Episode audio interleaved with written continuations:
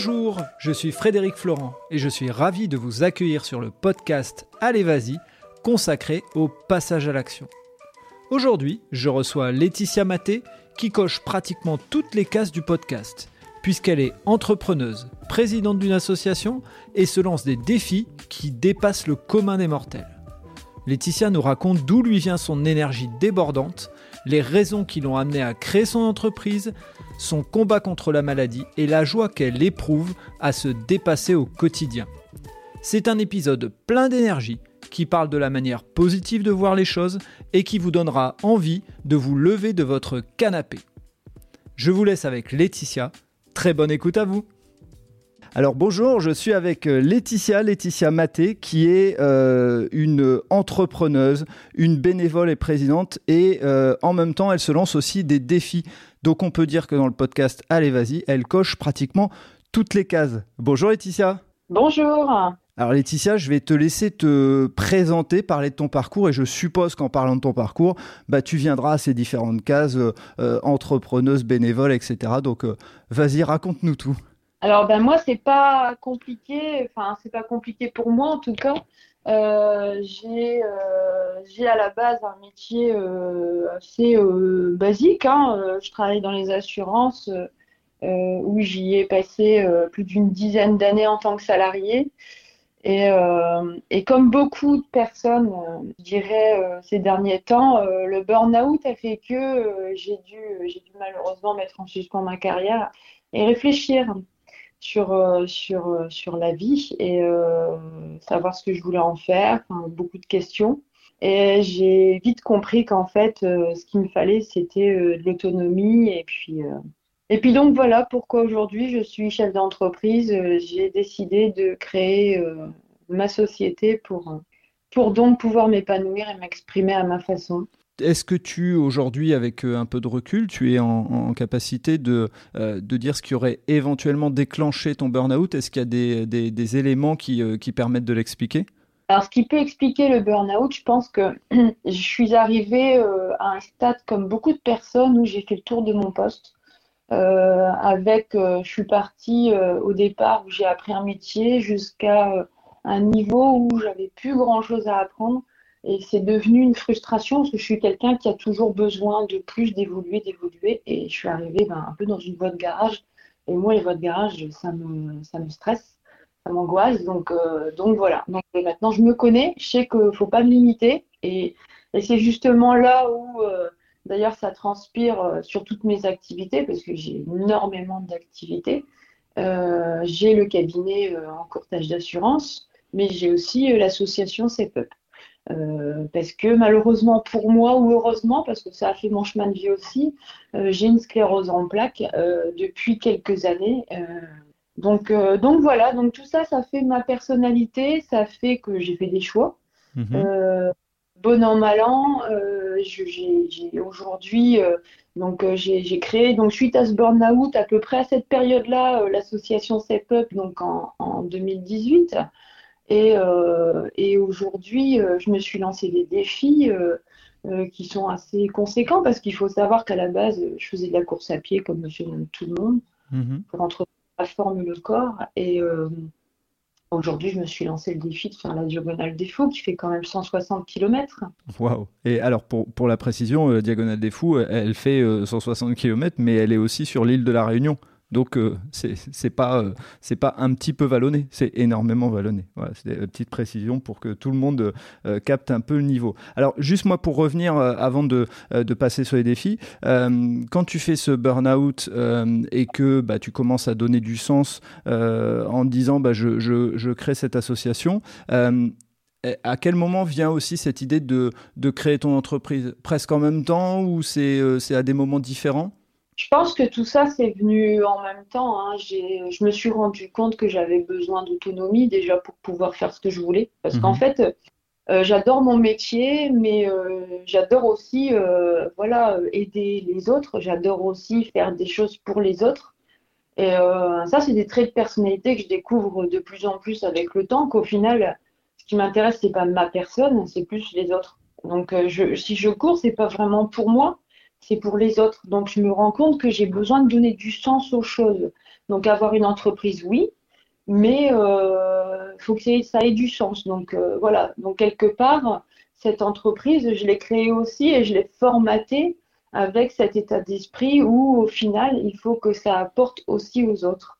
Mais c'est venu vraiment en même temps, ce besoin d'indépendance, de, puis de, de, pouvoir me gérer, euh, moi, mon temps et de faire, euh, de faire ce que je voulais de cette entreprise, d'aller relever des challenges, faire peut-être des choses un peu différenciantes, euh, mais voilà, m'exprimer euh, à ma façon. Surtout ça, m'exprimer à ma façon, ça faisait partie des critères principaux de, de ce que je voulais, je voulais faire. D'accord. Et justement, est-ce que euh, tu pourrais expliquer aux auditrices et aux auditeurs euh, quelle est la manière dont tu as voulu euh, mettre ta marque de fabrique dans ton entreprise, qui est une entreprise de courtage en assurance? Comment tu as mis ta marque de fabrique justement? Alors, juste, alors, ma marque de fabrique, je l'ai mise tout simplement parce que je reverse hein, donc à chaque bilan une partie des bénéfices à des associations. Donc, l'objectif, c'est pas je voulais pas faire une entreprise pour gagner de l'argent. Moi, je ne cours pas après euh, un bénéfice de manière déraisonnée. Je, cours après de l'autonomie et de l'indépendance, développer une image d'entreprise, mais en même temps euh, apporter euh, quelque chose aux, gens. Voilà. Donc le résultat, dans tous les cas, sera reversé à des associations. Donc, il y a forcément l'association CEPUP pour aider les personnes qui ont la sclérose en plaques, sur, lequel, sur laquelle je travaille toujours dans sa progression. Mhm. Et on a aussi euh, l'association euh, Togo en Not Togo pour Léa Ancel, qui a développé donc son association Togo où ils aident les, les jeunes enfants à se cultiver, à apprendre à lire, à écrire tout simplement. Donc euh, voilà, donc il y a des bénévoles qui partent là-bas. C'est des longs programmes de six mois et plus, et euh, donc ils aident les enfants à, appréhender la lecture et l'écriture. D'accord, bravo. Et, hum, cette sclérose en plaques, euh, si tu veux bien en parler, bien sûr, elle s'est développée avant ton burn-out? Ah oui. Oui. Et, vas-y, vas-y. La sclérose en plaques, ça fait je pense que les premiers, euh, les, les prémices, ils sont arrivés, je devais avoir 17-18 ans, mais euh, mes parents ont préféré euh, laisser courir parce que c'est pas un cadeau que d'être diagnostiqué trop tôt. Mhm. Alors pourquoi justement? Explique-nous parce que c'est important pour, pour les gens peut-être de, bien comprendre. Bah, la problématique de la sclérose en plaques, c'est que quand vous, vous découvrez très tôt, ce qui est souvent le cas chez les femmes, euh, surtout chez les femmes. De toute façon, on a un gros public de, jeunes femmes qui sont diagnostiquées euh, sclérose en plaques euh, jeunes. la problématique, c'est que là, 18-19 ans, on est en train de se créer de, notre personnalité, de notre avenir d'adulte. Et c'est pas forcément le moment de rentrer dans un cheminement de pathologie, de parcours de soins, de traitement. Si, si, si ça ne le nécessite pas, tant que faire est possible, mhm. il faut laisser, pour moi, il faut laisser euh, faire le temps euh, tant que c'est possible. Donc euh, ils, se sont, ils se sont rendus compte que c'était pas la peine de, courir après le loup entre guillemets. Donc ça a tenu comme ça jusqu'à à peu près 28-29 ans. Donc ça m'a permis de gagner 10 ans de sérénité, de pouvoir vivre comme tout le monde dans l'ignorance finalement. Mhm. ces 10 ans de vie normale, c'est un cadeau. Hein. C'est énorme. Hein. Mais c'est, enfin, pour ça que je trouvais que c'était important. C'est un super message parce qu'en tant que parent, euh, on a son enfant, et, même s'il a 17-18 ans, ça reste son enfant, euh, qui développe certains symptômes. Et, on a envie de savoir et on a envie euh, de le soigner, mais en fait, au fond, ce que tu expliques, et c'est important pour les auditeurs et les auditrices qui pourraient être dans ce cas-là, c'est que bah, il vaut mieux vivre sa vie dans un premier temps et dès que ça devient un petit peu euh, plus marqué ou autre, là passer dans une euh, phase pathologique, on va dire. C'est ça. Tant que c'est possible. Mhm. Après, je dis pas. Enfin, faut vraiment euh, être accompagné quand même par des neurologues, hein, parce que moi, j'ai malheureusement la malchance entre guillemets d'avoir ma maman qui a une sclérose en plaques et deux sœurs qui ont une sclérose en plaques, des ongles, des teintes. Enfin, on parle pas de génétique. Mhm. Euh, on dit que c'est pas héréditaire, mais il y a quand même, euh, je pense, pour certaines familles, c'est sporadique, c'est vraiment très très rare, un côté, un côté génétique, mine de rien. Ça implique aussi, le, ça, donne du sens aussi à la création de ton association, enfin encore plus de sens, je dirais. Ça a carrément donné du sens. Mmh. Euh, je courais, en fait, je courais, si tu veux, euh, euh, pour courir comme tout le monde. Mais arrivé à un moment donné, je suis arrivée, je me suis dit, il faudrait que je cours pour quelque chose. Si je voyais les autres, ils avaient des associations, ils avaient des joëlettes. Je dis, pourquoi pas moi? Les autres le font. Moi, en plus, j'ai une pathologie, je pourrais faire pour la sclérose en plaques. Et puis, ça permettrait de prouver quelque part à, ma maman, à mes, à sœurs, qu'elles peuvent faire des choses aussi, parce que je le fais. Donc à la base, c'était surtout ça, leur montrer que tu as vu ce que je sais faire, tu as vu ce que je fais, donc essaye de bouger un peu plus, tu serais peut-être moins... Voilà, c'est de, donner cette impulsion d'envie de, de, se battre en fait. Euh, euh, et aujourd'hui, c'est clairement ce que c'est devenu. Donc, bon, on a fait l'acquisition d'une joëlette euh, grâce aux dons qui ont été faits à l'association. Alors, je pense qu'il faut que tu expliques aux gens ce que c'est une joëlette parce qu'il y a des personnes qui peuvent ne pas connaître. Alors, une joëlette, tout simplement, c'est un fauteuil monoroue. Donc, euh, c'est un fauteuil roulant hein, avec une seule roue. Donc, on a des porteurs. Donc, souvent, c'est des coureurs assez aguerris parce que c'est très difficile à faire. Ils sont à peu près 4 ou 5 avec une équipe relais parce qu'on ne peut pas tenir 10 euh, km, c'est déjà beaucoup. Et donc, euh, et donc euh, voilà, donc on, participe à des courses et on, se, on se relaie tout au long de cette course et on fait plaisir à une personne qui est en situation de handicap. Donc, de manière générale, comme l'association CEPUP est une association contre la sclérose en plaques, on essaie de faire en sorte que ce soit quelqu'un qui soit atteint de, de sclérose en plaques mais euh, bon, après, on, fait plaisir à tout le monde. On n'est pas non plus euh, obtus. Euh. Le tout, c'est de donner le sourire, quoi, tout simplement. Bien sûr. Alors, pour, pour l'avoir vécu, je vais, je vais partager parce que je, je fais de temps en temps de manière très amateur des, des courses moi aussi. Et c'est vrai que c'est Enfin, quand vous courez et que vous avez ces personnes à côté, vous voyez tous les coureurs qui, sont, qui ont un sourire pour les personnes, qui applaudissent. Et, et en plus, et il faut le dire, euh, la plupart du temps, ils font des bons temps, hein, tout en ayant euh, euh, dû porter. voilà, donc bravo. C'est ça, il y a une... en, fait, on est porté par les émotions. Moi, je me suis déjà retrouvée en train de courir en pleurant tellement c'était c'était d'une force. Hein, c'était, c'était, enfin, c'était au début, mais c'était violent, quoi. Mhm. C'est de voir, voir là et nous nous donner à fond pour pouvoir lui donner ce sourire. Et après, ils en redemandent. Après, ils deviennent accros. Hein. Là, je me laisse. Ça... ils nous harcelé au téléphone. Quand est-ce qu'on y va, Laetitia Ouais, mais tu sais, je suis en récupération, je peux pas courir. c'est vrai que là-dessus, c'est euh, émotionnellement, c'est très chargé et euh, que ce soit ouais, les coureurs qui sont autour de nous, qui participent à la compétition de manière lambda, et nous qui sommes dedans, euh, c'est ouais, c'est fort, c'est vraiment très très fort. Ouais, je comprends. Et, j'invite vraiment toutes les personnes qui, allez, qui font du, running en amateur de se dire allez, si je dois m'inscrire une fois à une course, euh, j'y vais. Pas forcément pour faire un temps, mais pour vivre ces moments-là, parce que dans pratiquement toutes les courses, j'ai toujours vu des personnes soit courir pour des associations, soit avoir la joëlette et, de faire plaisir à des personnes. Donc euh, il y a un vrai euh, moment de partage, et puis c'est un dépassement de soi, donc c'est pas mal. C'est ça, et puis ça donne du sens. Euh, c'est donner du sens. Euh, avoir, euh, avoir une activité physique, c'est hyper important. parce que le corps a besoin, a besoin de travailler pour n'importe qui. Par contre, donner du sens en plus à cette activité, là, c'est et, donc, si, euh, si je comprends bien et, si c'est euh, bien le message que, que, tu veux faire passer, ce que tu veux faire comprendre en, faisant de l'activité physique et, en ayant relié ça euh, via une association, c'était aussi de dire c'est pas parce qu'on est malade qu'on doit arrêter de courir. Bien au contraire, il faut continuer comme on le peut, bien sûr, hein, toujours, mais si on le peut, faisons-le parce que ça entretient le corps. C'est bien ça que, que tu, tu, tu fais passer comme message? Ah mais c'est complètement ça. C'est vraiment complètement ça. Mon objectif c'est pas de c'est pas de me valoriser, c'est pas de dire moi.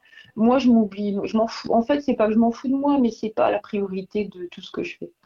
Euh, les réseaux sociaux, tout ce que je fais sur les réseaux sociaux, euh, ce que je veux mettre en avant, c'est pas moi, c'est ce que je fais. C'est ce que je fais, ce que je suis. Ce que je suis, c'est quelqu'un qui a une sclérose en plaques, euh, qui fait des choses qui étaient à la base insensé, qui était impossible, où on me disait régulièrement, mais t'es complètement dingue, tu n'y arriveras jamais. Et ça, ça m'a boosté, mais alors, mais alors d'une force. tu ne peux pas, tu n'y arriveras pas, il faut me le dire. Hein. J'adore. Parce que plus on me dit c'est pas possible, et plus je le fais. Et plus j'y arrive en plus, parce que je suis tellement motivée que j'y vais et je le fais. Donc euh, l'idée, c'est de montrer, sors de ce canapé, c'est pas parce que tu es malade que c'est ton, quotidien, ça doit être canapé, télé, je suis malade, je peux plus bouger, je dois faire attention. Oui, on doit faire attention. Mais il faut pas, faut pas oublier que le corps a une mémoire et que la neurologie, il faut l'entretenir. Donc le travail physique, si vous ne faites pas fonctionner votre corps, il va oublier, les muscles vont fondre et ce sera là où le handicap va s'installer. Donc il faut continuer à marcher, courir, euh, faire fonctionner euh, tous les membres du corps pour dire de pouvoir continuer à être en forme pour soi-même. Mais il ne faut pas oublier qu'on a une famille qui nous regarde et qui a besoin aussi de nous.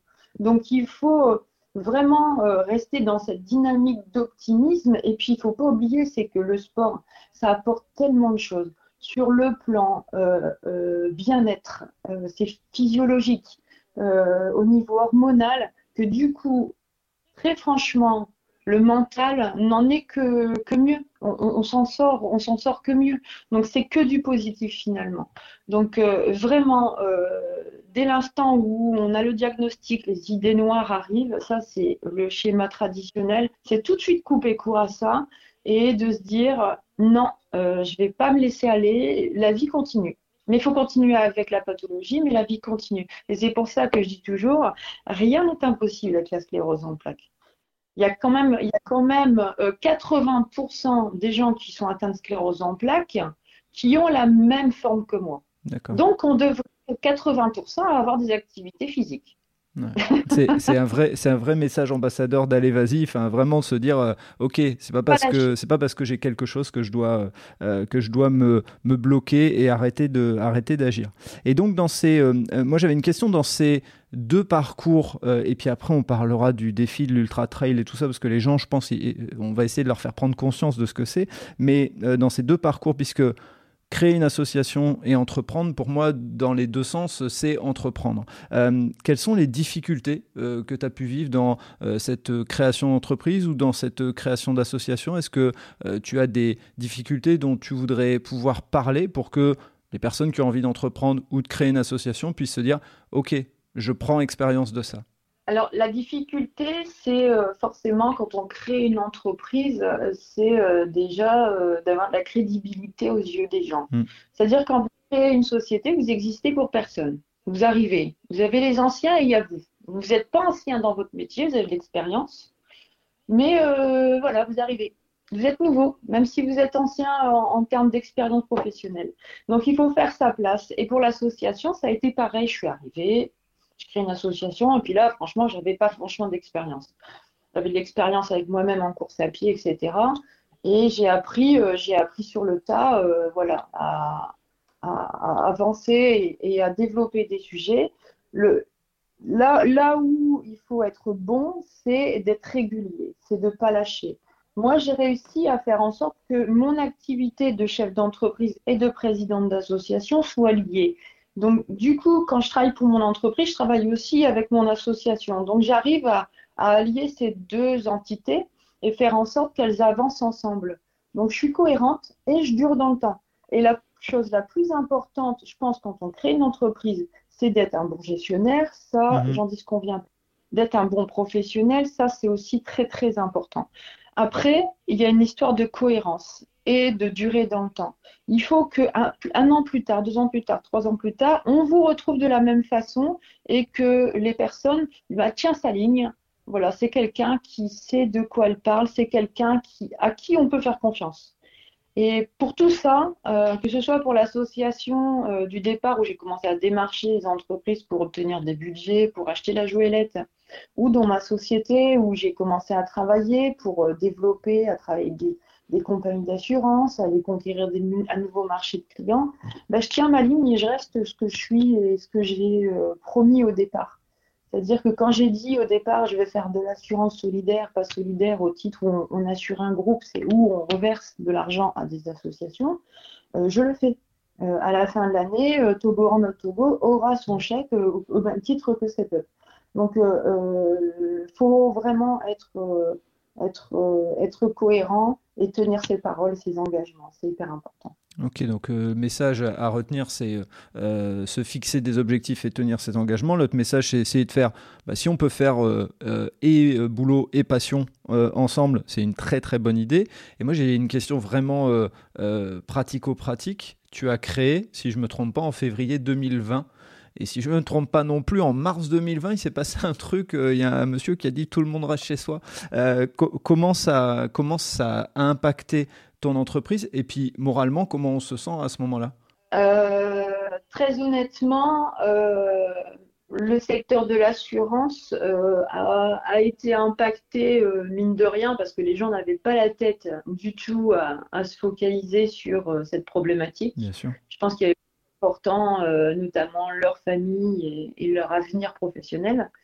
donc, donc j'en ai profité pour travailler pendant cette période euh, plus sur l'association.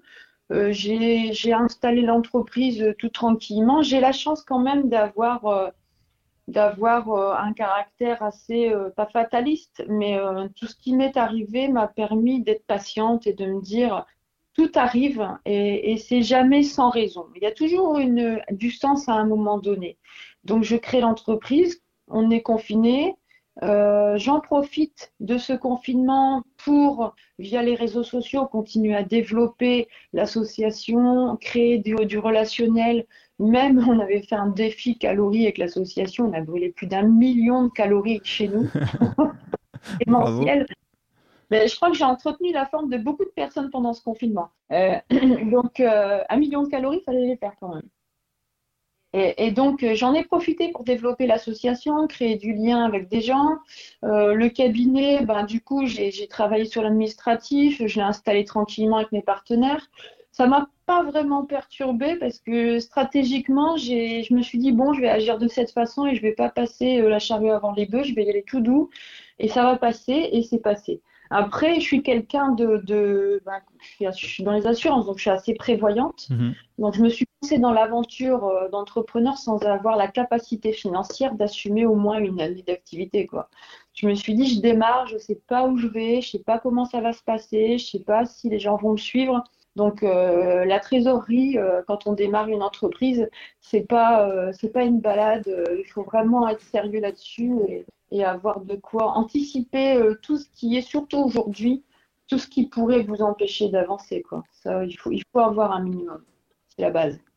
Ok. Et une, une autre question, c'est euh, et on va rester sur euh, entrepreneuse et, bénévole. Euh, quelles sont les réussites que, tu, que, que, tu peux mettre à ton tableau aujourd'hui en tant qu'entrepreneuse ou en tant que présidente bénévole? Alors, en tant qu'entrepreneuse, pardon, l'idée c'est que je, je, sois aujourd'hui à mon compte. Déjà, j'ai réussi à créer ma société toute seule. je fais ce que je veux. Je le fais comme je le veux. Déjà ça, c'est euh, énorme. C'est de se dire, euh, je vais pas bien, mais bon, je vais trouver des solutions. J'ai trouvé des solutions, j'ai créé ma société, je l'ai lancée tranquillement, ça se passe bien, les gens me font confiance et aujourd'hui, les gens sont contents euh, du travail que je fais. Et ça, pour moi, c'est une réussite. Euh, déjà, d'avoir la, satisfaction de la part de mes clients quand on me dit, j'adore travailler avec toi parce que quand on te demande quelque chose, tu le fais tu réponds toujours. Si tu peux pas, tu rappelles tout de suite. Tu fais voilà la réactivité. C'est vrai que ça c'est l'une des marques qui me caractérise. Et puis de pas lâcher, je suis une têtue. Euh, mais euh, vraiment le fait d'avoir euh, eu l'idée et d'être arrivé deux ans plus tard presque à la finalité de cette idée et que je peux dire maintenant que l'entreprise tourne tout seul et que ça me permet moi de partir à la réunion par exemple faire la diagonale des fous ou de m'occuper de mon association, de ma famille, pour moi, c'est ça une réussite. Et par rapport à l'association, on a réussi euh, à, j'ai réussi euh, à développer cette association qui partait de rien à aujourd'hui, euh, avec une équipe d'ultra trailer et des gens qui ont des vraies compétences d'ultra trailer, on a des gens qui ont quand même fini. on a un sixième à l'ultra trail des sources en Belgique là au mois d'août. Wow. 160 km quand même. Euh, on a, on a Sandrine Martel qui fait des podiums régulièrement, qui pareil est quelqu'un d'extraordinaire sur, sur le plan trail, surtout en ultra trail. Euh, mais vraiment, voilà, On a, je suis partie de rien. Aujourd'hui, on a une Joëlette, on a une équipe d'ultra trailer, on a des représentants sur le territoire national. Euh, c'est une association qui est reconnue d'intérêt général, mhm. donc on peut faire des mécénat. Donc, euh, je pense que niveau structuration, j'ai réussi à en faire quelque chose. Aujourd'hui, CEPUB fait partie du paysage associatif. Je pense qu'on n'a pas à complexer par rapport à ça. Elle a sa place. Et, euh, et aujourd'hui, on a des gens qui nous appellent pour nous demander des renseignements, et ça, c'est une victoire. on a des gens des messages pour me dire, enfin, moi, j'ai des gens sur les réseaux, moi, avec toutes mes conneries, enfin, les TikTok, je fais des trucs, à des moments, je me dis, oh là là, mais je le fais parce que je sais que derrière, euh, il y a des gens qui nous regardent, et je sais que derrière, j'ai des réactions, le peu de réactions. Moi, si sur 200, 300, 400 personnes qui regardent ce que j'ai fait, j'en ai une à qui ça a parlé et que ça change sa vie, c'est bon, c'est une victoire. Bravo pour ce message. Euh, et, je voudrais justement enchaîner, puisqu'on vient d'en parler un petit peu, là, euh, cet ultra trail. Euh, comment on se prépare pour un ultra trail? Et, j'allais dire encore plus quand on a sclérose en plaques, est-ce qu'il y a euh, des, des, des, précautions à prendre ou autre, ou c'est un entraînement identique, mais explique-nous un petit peu comment on se prépare. Alors sur le plan de la préparation, déjà ça fait trois ans que je travaille dessus, donc ça fait là deux ans où je fais vraiment des ultra trails pour dire déjà de valider des points, parce que ben, la diagonale des fous, il faut avoir des points pour pouvoir y accéder. Euh, donc c'est euh, vraiment un gros, gros travail d'endurance avec un plan de, préparation où j'ai travaillé euh, pendant un peu plus d'un an avec Anthony Gay qui est fini, il me semble, sixième à la diagonale des fous, qui est un préparateur trail, qui m'a vraiment beaucoup, beaucoup, beaucoup aidé notamment l'année dernière, ce qui m'a permis d'avoir le niveau que j'ai aujourd'hui. Euh, beaucoup boosté et par moments j'ai vraiment pesté contre lui quand il m'envoyait les plans d'entraînement. Je les cours 3-4 heures au début, c'était lent hein, quand même. Mais euh, c'est un entraînement euh, vraiment toute somme classique. L'idée c'est de suivre un plan de progression, de travailler le fond et, d'améliorer d'améliorer euh, sa qualité de course et puis euh, son confort de course. Donc on fait du fractionné comme tout le monde. C'est juste qu'après les temps de course, je parle pas forcément de distance parce qu'on parle souvent en temps. On va courir une heure, deux heures, trois heures, quatre heures, cinq heures, six heures, ça dépend. Euh, voilà, on a un plan d'entraînement qui est vraiment bien organisé en fonction de la personne. Mais euh, moi, par rapport à ma sclérose en plaques, la problématique, c'est que je peux très bien, du jour au lendemain, me sentir beaucoup moins bien et aller courir et vraiment sentir une grosse chute de compétences. Et ça, c'est un vrai problème, c'est que par moment, je suis au sommet de ce que je peux faire, je me sens, euh, je me sens bien, je me sens en forme, j'arrive à faire de belles choses. Et euh, un gros coup de fatigue, et le lendemain, une catastrophe. Quoi. Je repars pas à zéro, mais on repart jamais à zéro, mais ça c'est difficile. Euh, faut, je sais que quand ça m'arrive, pendant au moins deux semaines, euh, je vais avoir du mal à, suivre le rythme des entraînements, mais je suis tellement obtus que je vais, euh, vais le faire. Mhm. Je vais le faire, mais dans la douleur et dans la fatigue, mais je vais le faire. Parce que si je le fais pas, je sais que je vais perdre ce que j'ai acquis, donc j'ai pas le choix. Il faut que je. Donc, par moment, je suis vraiment, je vais courir, je vais, j'y vais vraiment dans la souffrance. Ok. Et pour rentrer dans le détail, parce que tout le monde ne sait pas comment ça marche un ultra trail, euh, c'est donc, euh, tu as dit 160 km, c'est ça, si je me trompe pas? C'est ça. Et, et, comment ça fonctionne pour expliquer un petit peu, euh, parce que c'est plusieurs jours de course?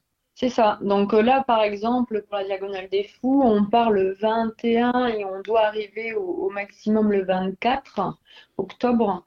Euh, l'idée, c'est que ces 160 km, euh, on, doit les faire selon des barrières horaires. Donc, euh, on, a, on doit checker à chaque barrière horaire. Voilà, donc vous, vous checkez votre barrière horaire et si vous la checkez pas dans les temps, vous êtes arrêté. Voilà, c'est pas compliqué. La course la course s'arrête euh, s'arrête pour nous. Donc ce qu'il faut, c'est vraiment calculer son rythme de course et vérifier aussi le profil euh, de cette course pour dire de justement être bon par rapport à ces barrières horaires. Donc, si on a, par exemple, en début de course, un profil où il n'y a pas trop de dénivelé, où on peut courir pour dire de prendre de l'avance sur la deuxième barrière horaire où il y a un peu plus de dénivelé, où ce sera un peu plus technique et peut-être plus de risques de, complications physiques ou autre chose. Euh, à ce moment-là, voilà, c'est tout. C'est vrai que ça se prépare vraiment, euh, un ultra, ça se prépare. Et euh, après, on a aussi la problématique de l'alimentaire. Donc, il y a tout ce qui va être apport apport en nutriments, que ce soit des minéraux. Enfin, il faut penser vraiment à tout tout au long de la course. Est-ce qu'au début de course, j'aurais peut-être plus besoin de choses un peu plus sucrées? En fin de course, peut-être de choses un peu plus salées parce qu'on perd énormément de minéraux. On peut observer beaucoup de coureurs qui sont tout blancs. Bon, ben voilà, ça, c'est les minéraux qu'on perd euh, au bout d'un moment. On a les têtes un peu, blanchies. Euh, mais euh, mais même après, sur le plan matériel, il faut penser aux batteries. Mmh. on va de nuit, donc il faut des lampes, il faut des, frontales qui, tiennent assez longtemps et, des batteries pour les téléphones. Enfin, c'est vraiment une organisation. Euh, on part pas, on part pas en dilettante quand on fait un ultra, ça c'est clair. Je, dis chapeau. Et alors, euh, dans toutes ces activités, euh, il y a euh, énormément de, de, de, temps qui doit être consacré. Et moi, j'aimerais euh, si tu peux donner quelques trucs et astuces, parce que en plus tu es maman, donc forcément, ça te demande une organisation encore plus. Comment on fait? Quels sont tes petits trucs pour concilier toutes tes activités, en plus des entraînements et autres, bien sûr? Alors, toutes les activités, bon, je suis maman, j'ai la chance quand même que mes enfants soient, soient grands maintenant on a un fils de, 19 ans qui est à la fac et euh, le plus petit qui a 14 ans qui, vient d'entrer au lycée. Donc ils sont très autonomes. Donc ça pour moi c'est une vraie chance parce que par rapport à une maman qui est tout petit, la crèche, etc., c'est d'autres problématiques. Mais euh, sur le plan organisationnel, moi en général je vais courir le matin. Donc euh, je fonctionne avec le soleil. je cours le matin, dès que le soleil se lève, je suis dehors. Et, euh, et sinon, le soir, quand je peux pas faire autrement, mais bon, le problème, c'est que là, les journées raccourcissent, donc ça devient compliqué. Puis, étant une femme, euh, j'évite aussi de, courir la nuit. Oui. Euh, ce qu'il faut, c'est s'équiper d'une balise. C'est important pour les proches parce que je pars quand même longtemps. Je peux partir 5 heures courir et 5 heures, on va loin. On n'est plus à côté de la maison quand on court 5 heures. Mhm.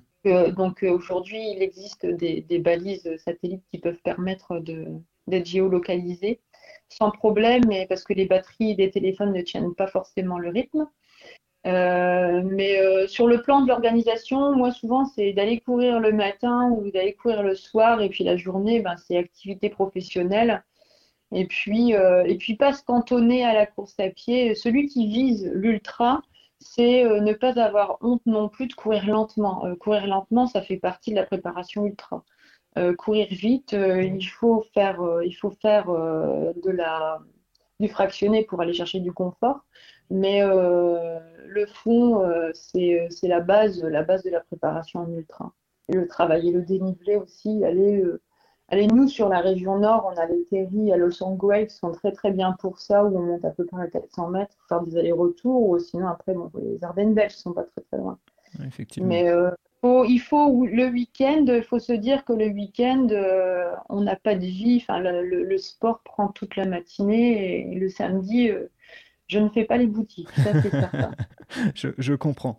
Euh, de toutes ces activités que tu as menées, en plus des défis ultra trail, quels sont les, apprentissages que tu en tires, les prises de conscience?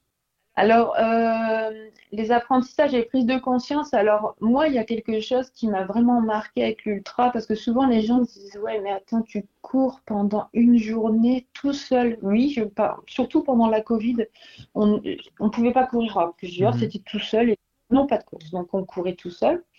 Euh, mais euh, justement, c'est l'occasion de, de, de, se retrouver. Et euh, moi, je sais que euh, la course à pied m'a permis de me retrouver et de travailler sur des choses, euh, sur ma vie, sur qui je suis, sur où je veux aller. Ce que je dois arrêter de faire aussi, ça m'a permis de me rendre compte de, choses. Je me dis, mais pourquoi tu fais ça? Par moment, l'humain, fait que on, a des réactions où on se dit après coup, mais bah oui, mais non, mais après c'est humain, c'est les, les, les, frustrations. Je suis, je suis comme tout le monde. Et, euh, la course à pied m'a permis de vraiment euh, faire un, travail sur moi-même, de me rendre compte que j'étais capable de faire des choses incroyables, euh, de, de, me booster aussi toute seule. Quand j'arrive, souvent en ultra, tout le monde, enfin ceux qui en font, connaissent cette, cette étape-là, où on est vraiment au creux de la vague, où on se dit mais qu'est-ce que je fous là? Mais je suis complètement malade j'ai rien à faire là, je suis en train de me faire du mal. Enfin, vraiment, c'est très très noir. Et puis après, on a un regain de regain d'énergie et ça repart. Et, et euh, là, c'est important d'avoir un mental très très fort et de savoir se booster, de se dire non, non, tu n'as pas le droit de lâcher, tu dois y aller. Et euh, tout ça, ça nous apprend, euh, ça nous apprend à être plus dur, ça nous apprend à nous prendre en main et, et euh, à aller jusqu'au bout des objectifs. Et sur le plan, le plan professionnel, c'est hyper intéressant. On a euh, un gain, euh, un gain sur la confiance en soi qui est incroyable. Et donc, pour terminer, je, on, va dire les choses, on est plutôt début septembre là, quand on enregistre le podcast. la course, l'Ultra Trail, c'est du 21 octobre au 24 octobre à l'île de la Réunion. donc tu cours pour l'association comment ça se passe? Est-ce que les gens euh, qui vont écouter le podcast et on fera en sorte de le diffuser avant la course euh, vont pouvoir euh, faire des dons pour alors je ne sais pas si c'est directement pour l'association, si c'est aussi en partie pour financer la course, comment ça fonctionne pour que les auditeurs et les auditrices soient au courant? Alors, euh, assez souvent, les gens me disent je vais te payer une partie de kérosène. Mhm. Alors, euh, là-dessus, c'est ce que je dis souvent il y a mal donne parce que j'ai jamais, jamais, jamais pris un euro pour financer quoi que ce soit à titre personnel euh, avec l'association. l'association, c'est pour l'association, c'est pour permettre à l'association de s'équiper, de mener des actions. Euh, voilà, moi je, je, je, je, pense que je donne beaucoup plus à l'association. Mhm. Et mon intérêt, c'est que l'association continue à vivre et qu'on puisse faire des choses, acheter une deuxième joëlette, euh, donner le sourire à des gens.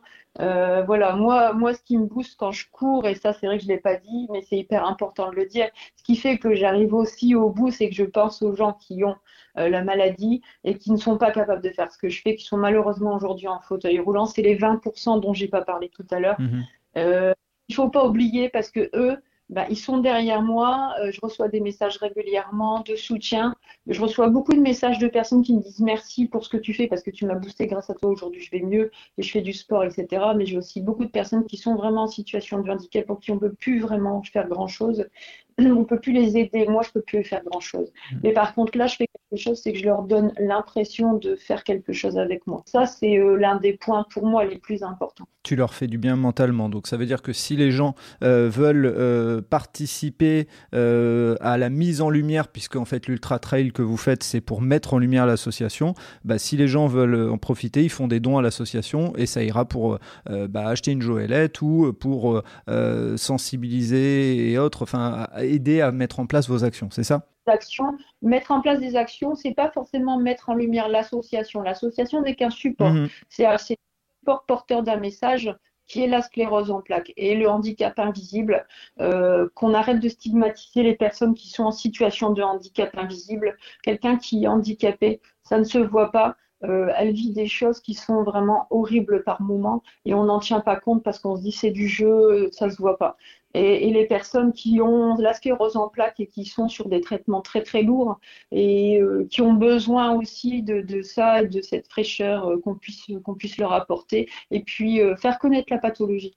Hmm. Surtout faire connaître la pathologie. Eh bien, écoute, Laetitia, euh, merci beaucoup pour ce témoignage. C'était vraiment euh, euh, super intéressant. Moi, j'en ai appris beaucoup. Puis dès que qu'on parle de sport, voilà, ça, me ça booste également. moi, ce que je vais faire, c'est que tu m'enverras tous les notes, enfin tous les éléments que je pourrais mettre dans les notes du podcast, donc les liens, etc. Comment faire un don, comment connaître aussi juste l'association. On mettra le nom de ton entreprise aussi, hein, puisqu'après tout, le but est là aussi. Et puis, bah, ce que je te propose moi, c'est peut-être, on diffusera donc le podcast avant euh, la Diagonale des Fous et puis peut-être faire un petit mhm. épisode de, de, euh, bilan euh, à ton retour pour nous expliquer un petit peu comment tu as vécu cette aventure. Ah ouais, bah ça va être ça, va... être long. Je pense que je vais avoir énormément de choses à raconter. eh ben tant mieux, ça, ne me dérange pas, on pourra faire un podcast. Merci beaucoup Laetitia et à très bientôt. Et puis bah, bonne course et, bonne fin d'entraînement. Merci beaucoup, à bientôt. À très bientôt. Et voilà, c'est terminé pour ce nouvel épisode. J'espère que vous avez apprécié l'énergie et l'envie de Laetitia. Et pour en savoir plus, rendez-vous sur les notes du podcast. Si vous avez aimé cet épisode, n'hésitez pas à vous abonner et surtout à laisser un commentaire sur la plateforme d'écoute, ça aide à faire connaître le podcast. Pour ceux qui ne le savent pas, j'ai lancé un autre podcast sur le voyage qui s'intitule Loin de chez soi. Il est disponible sur Acast, Apple Podcast, Spotify, Google Podcast et bien d'autres. Je vous dis à vendredi pour un prochain épisode d'Allez Vas-y et d'ici là, portez-vous bien.